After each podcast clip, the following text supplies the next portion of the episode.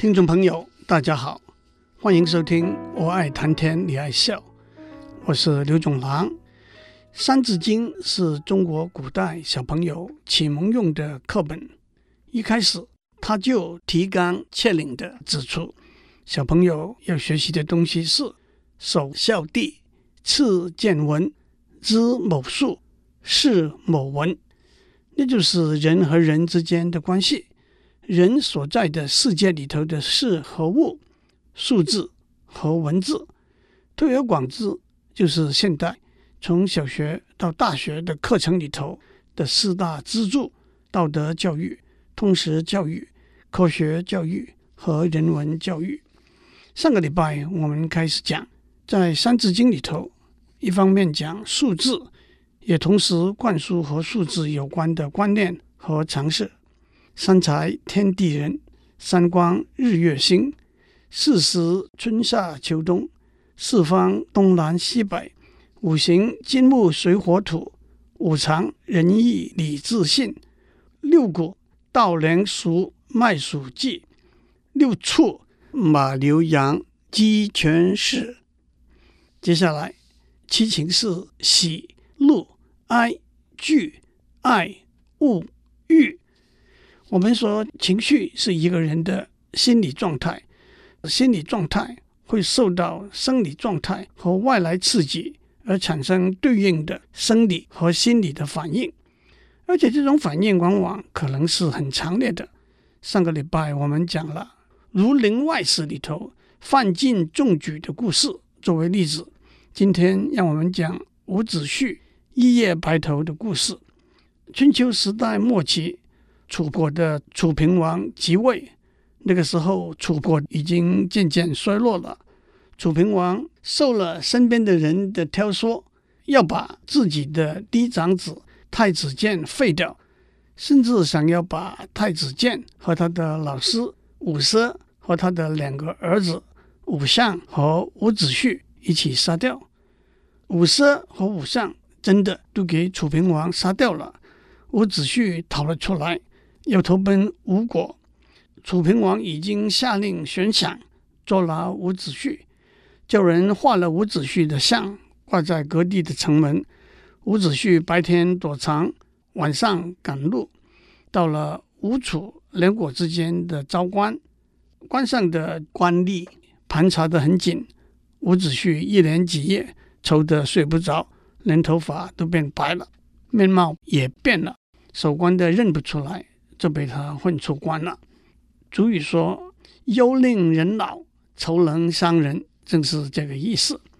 的确，情绪上的节制和调整，对一个人自己生理和心理上的健康，以及跟别人和谐相处的关系，都是非常重要的。狂喜、大怒、痛哀。生惧、溺爱、狠恶、贪欲，都应该尽量避免。希腊哲学家亚里士多德以发怒生气作为例子说过：每个人都会生气，那是容易的事。但是对适当的人生气，生气到适当的程度，在适当的时候生气，有适当的目的生气，有适当的方法生气，那就不是容易的事了。亚里士多德这一句话讲出了处理情绪活动的要点。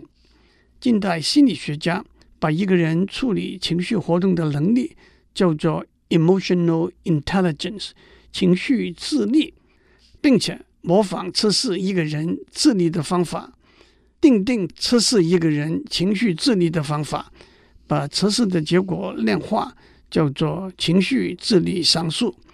Emotional Intelligence Quotient，简称为 EQ，也就是说，EQ 越高，就代表有越好的能力来处理情绪的活动。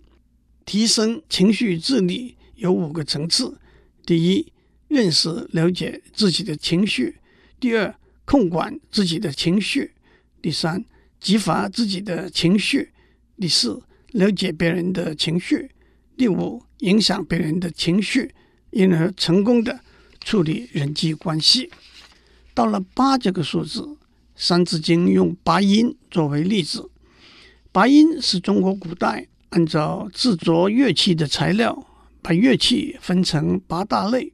这个分类远在《尚书》《周礼》里头都已经有记载的了，那就是刨土革、木石金、丝与竹，乃八音。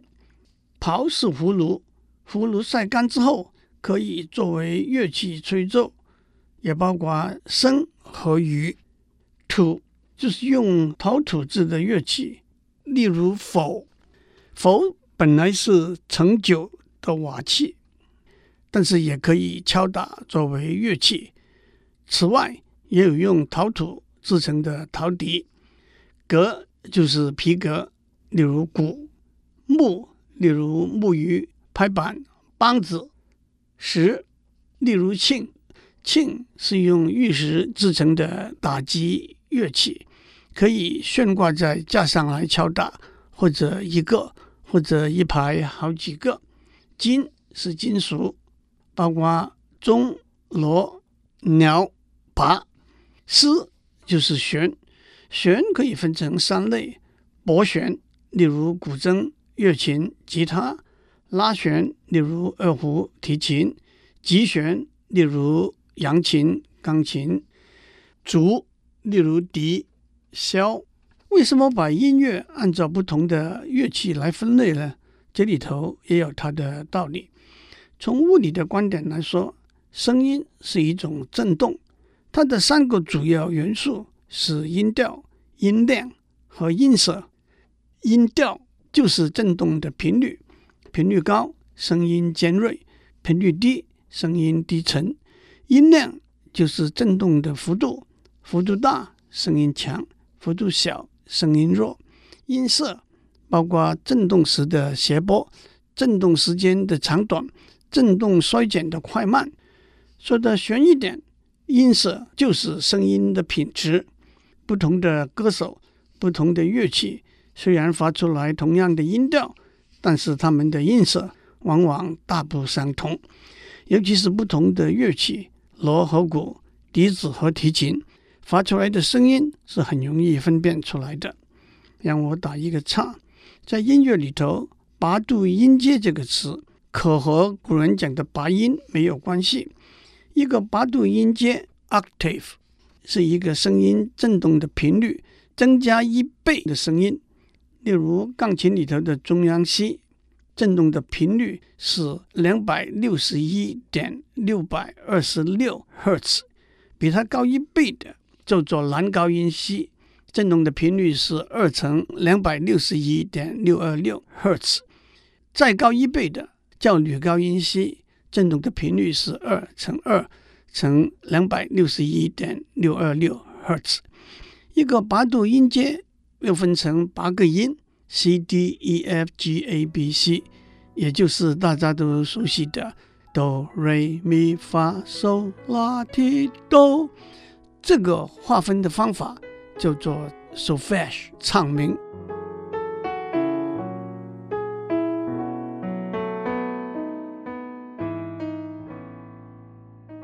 讲过八这个数字，我们就讲九这个数字。父亲、祖父、曾祖父、高祖父，往上数四代；儿子、孙子、曾孙、玄孙。往下数四代，一共就是九族。族诛是中国古代封建社会的残酷刑罚。一个人犯了罪，株连他的亲人，诛九族。九族一说就是上面说的九族，那纯粹是血统关系。另外一个说法是父族四，母族三，妻族二，那又加上婚姻的关系了。连坐这个观念。是指本人没有任何犯罪行为，但是因为跟犯罪的人有某种关系，包括师生、邻舍、朋友等，而被牵连入罪。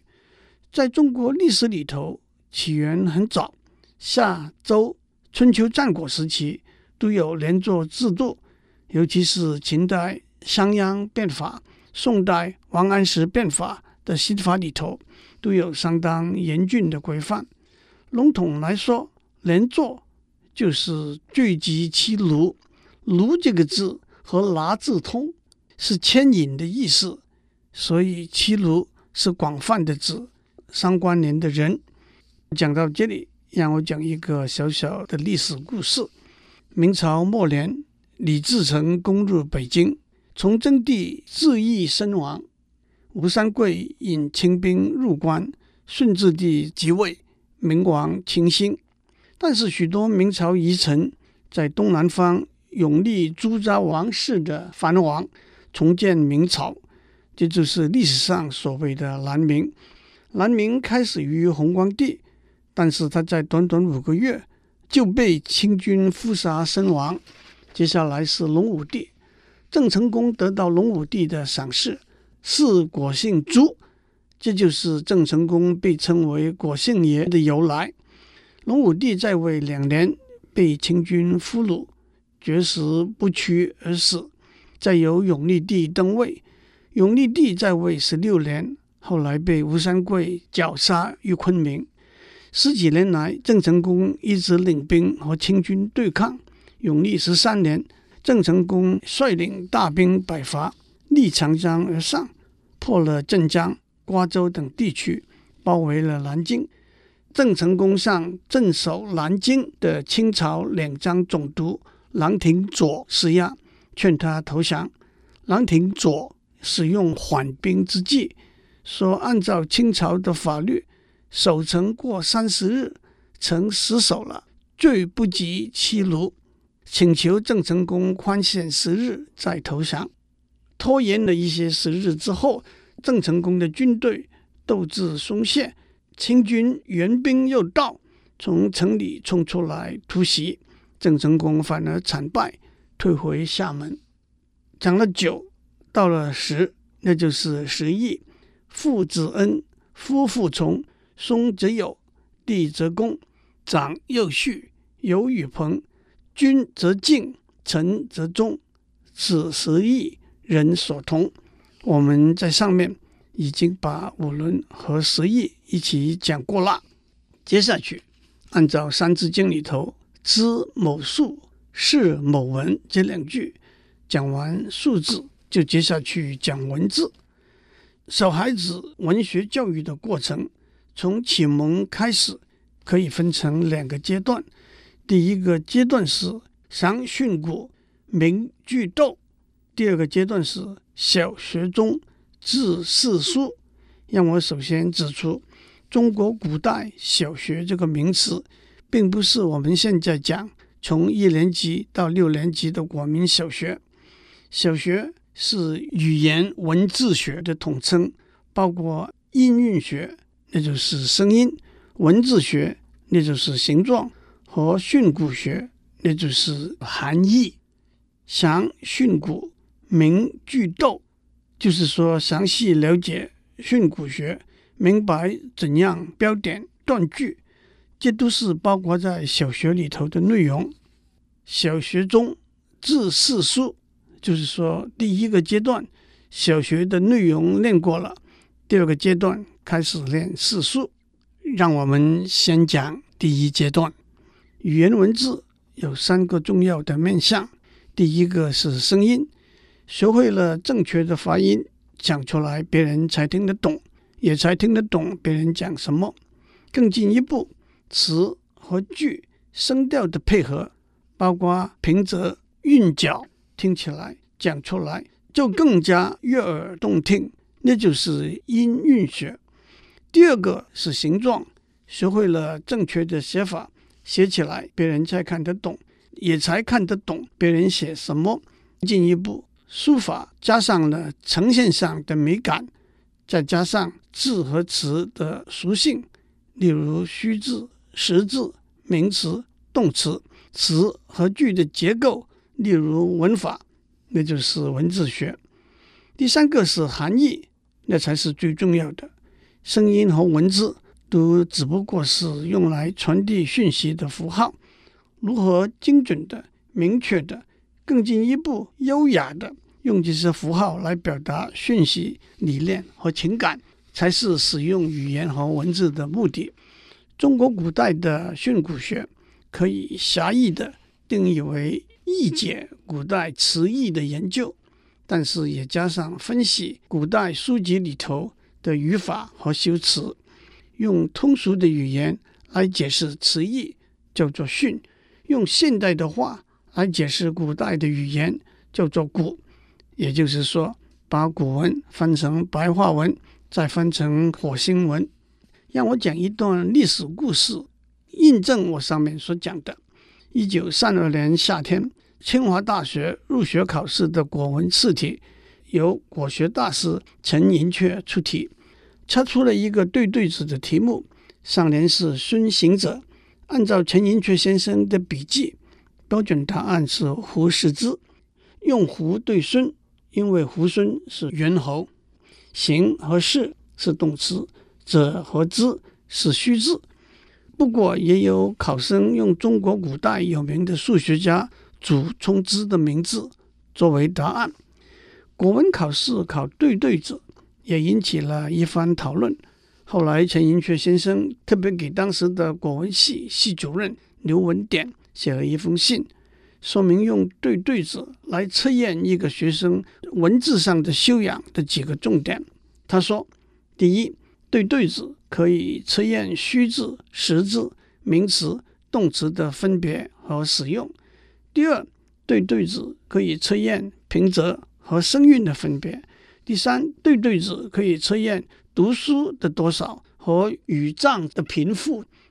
第四，对对子可以测验思想的条理。上等的对子在思路上必须具有正、反、合三个阶段。其实我想。可以加上测验思路的灵活，因为对对子的确是海阔天空，不像写文章要按照固定的题目来发挥。接下来，让我们看些有趣的例子。错字是笔画错了，变成一个不存在的字。花港观鱼是杭州西湖十景之一，在那里有一个花港观鱼的碑，是康熙皇帝写的。鱼字下面有四点，但是康熙皇帝写的鱼字却只有三点，那当然是一个错字。不过因为皇帝是不会犯错的，一个解释是鱼字下面的四点是火，火会把鱼烤死。康熙皇帝有好生之德，少写一点，三点就是水，让鱼在水里头自由自在的游。有字是一横一撇。底下一个月字，少了月字里头的两横，是一个错字。但是在广东话里头，那是一个大家都认得的字，念冇，意思就是没有。那么少了一横，只剩下一横呢，那只是有一点的意思。别字是笔画错了，变成另外一个字。别字也称为白字，白源自别的音变。有一个学生。出外读书，写信回家给爸爸。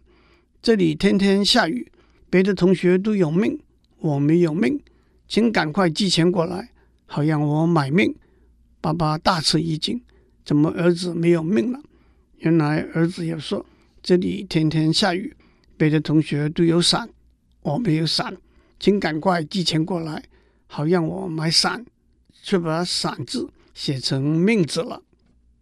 写别字最常见的错误是同音异字的别字，尤其是现在很多人在电脑上打字都用注音输入的方法。有一个小学生在日记上写：“我的爷爷去世了，大家都很悲伤。”他把世界的“世”写成势力的“势”，相信最悲伤的该是爷爷吧。